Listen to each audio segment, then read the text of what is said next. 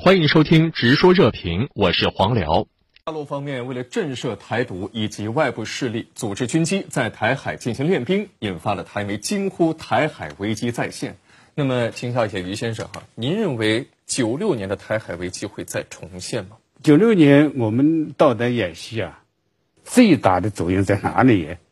第一是，当然是校准李登辉呀。嗯。呃，最大的我觉得是打破了岛内一直民进党一些台独分子鼓吹的，搞台独没事儿，大陆不会打的。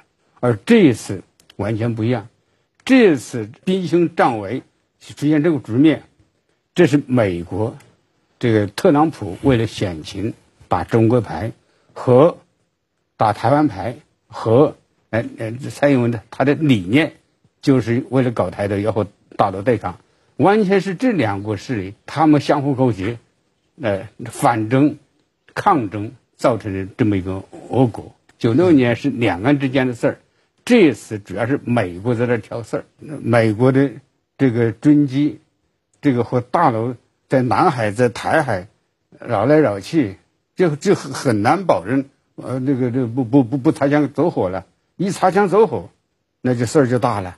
哎，所以这次啊是真正的，哎，处在台海危机的爆发的那个边缘的。那么林先生、李先生啊，两位从岛内的视角来看，台湾老百姓对此很紧张吗？我有一个朋友是护士啊，我想那天他给我传那个呃传信息到大陆来给我哈，我想说你护士为什么关心这个呃这种两岸局势哈？原来是这样。他家就住在台南机场旁边，因为我们知道那个李先生应该也知道，说台南机场是这个军民两用机场。嗯，他说现在那个呃飞机起降的那个，尤其军机起降的声音特别大，那个次数特别多，搞他早上呢这个出去上班了，他晚上回家的时候睡不着。啊，那第二个就是我一个一个住在台北的学长呢，就给我们发信息，发发信息说什么呢？说现在台湾是个地震带，然后呢这个要准备好抗震救灾的那个抗震包。我说。呃，我说老哥，你这个传这个东西是几个意思啊？他说是，后来他私底下打电话跟我讲说，哎呀，这个信息上面不方便说，因为说的话怕被 被检举，这一语双关啊。对对，九六年是想怎么会搞成这个样子？怎么会搞成这个样子？现在呢，是一群吃的迷幻药的，是什么样子？没有问题，人家的实力啊，是强不了强多少，然后呢，还继续在那里爽得很，然后自自嗨得很。来了，我们有熊山。我们有什么什么讲一大堆？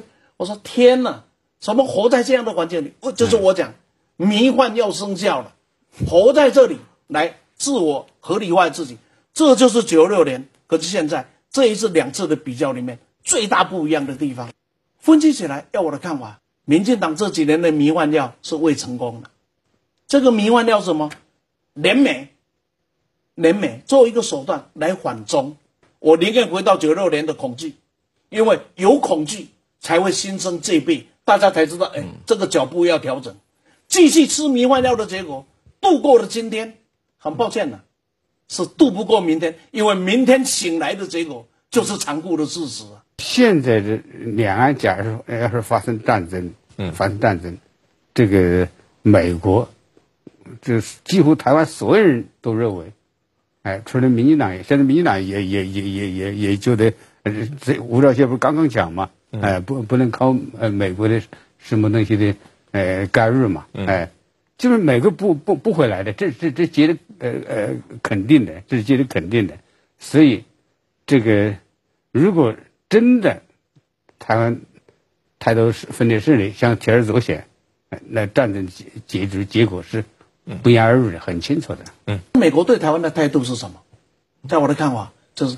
玩台湾恶心大陆，要为台湾流血，谢谢。第二个呢，就是民进党自己一定要很清楚的一件事情：作为一个执政者，作为一个有权力的人，要想到的是不是打仗，要想到的是避战保全。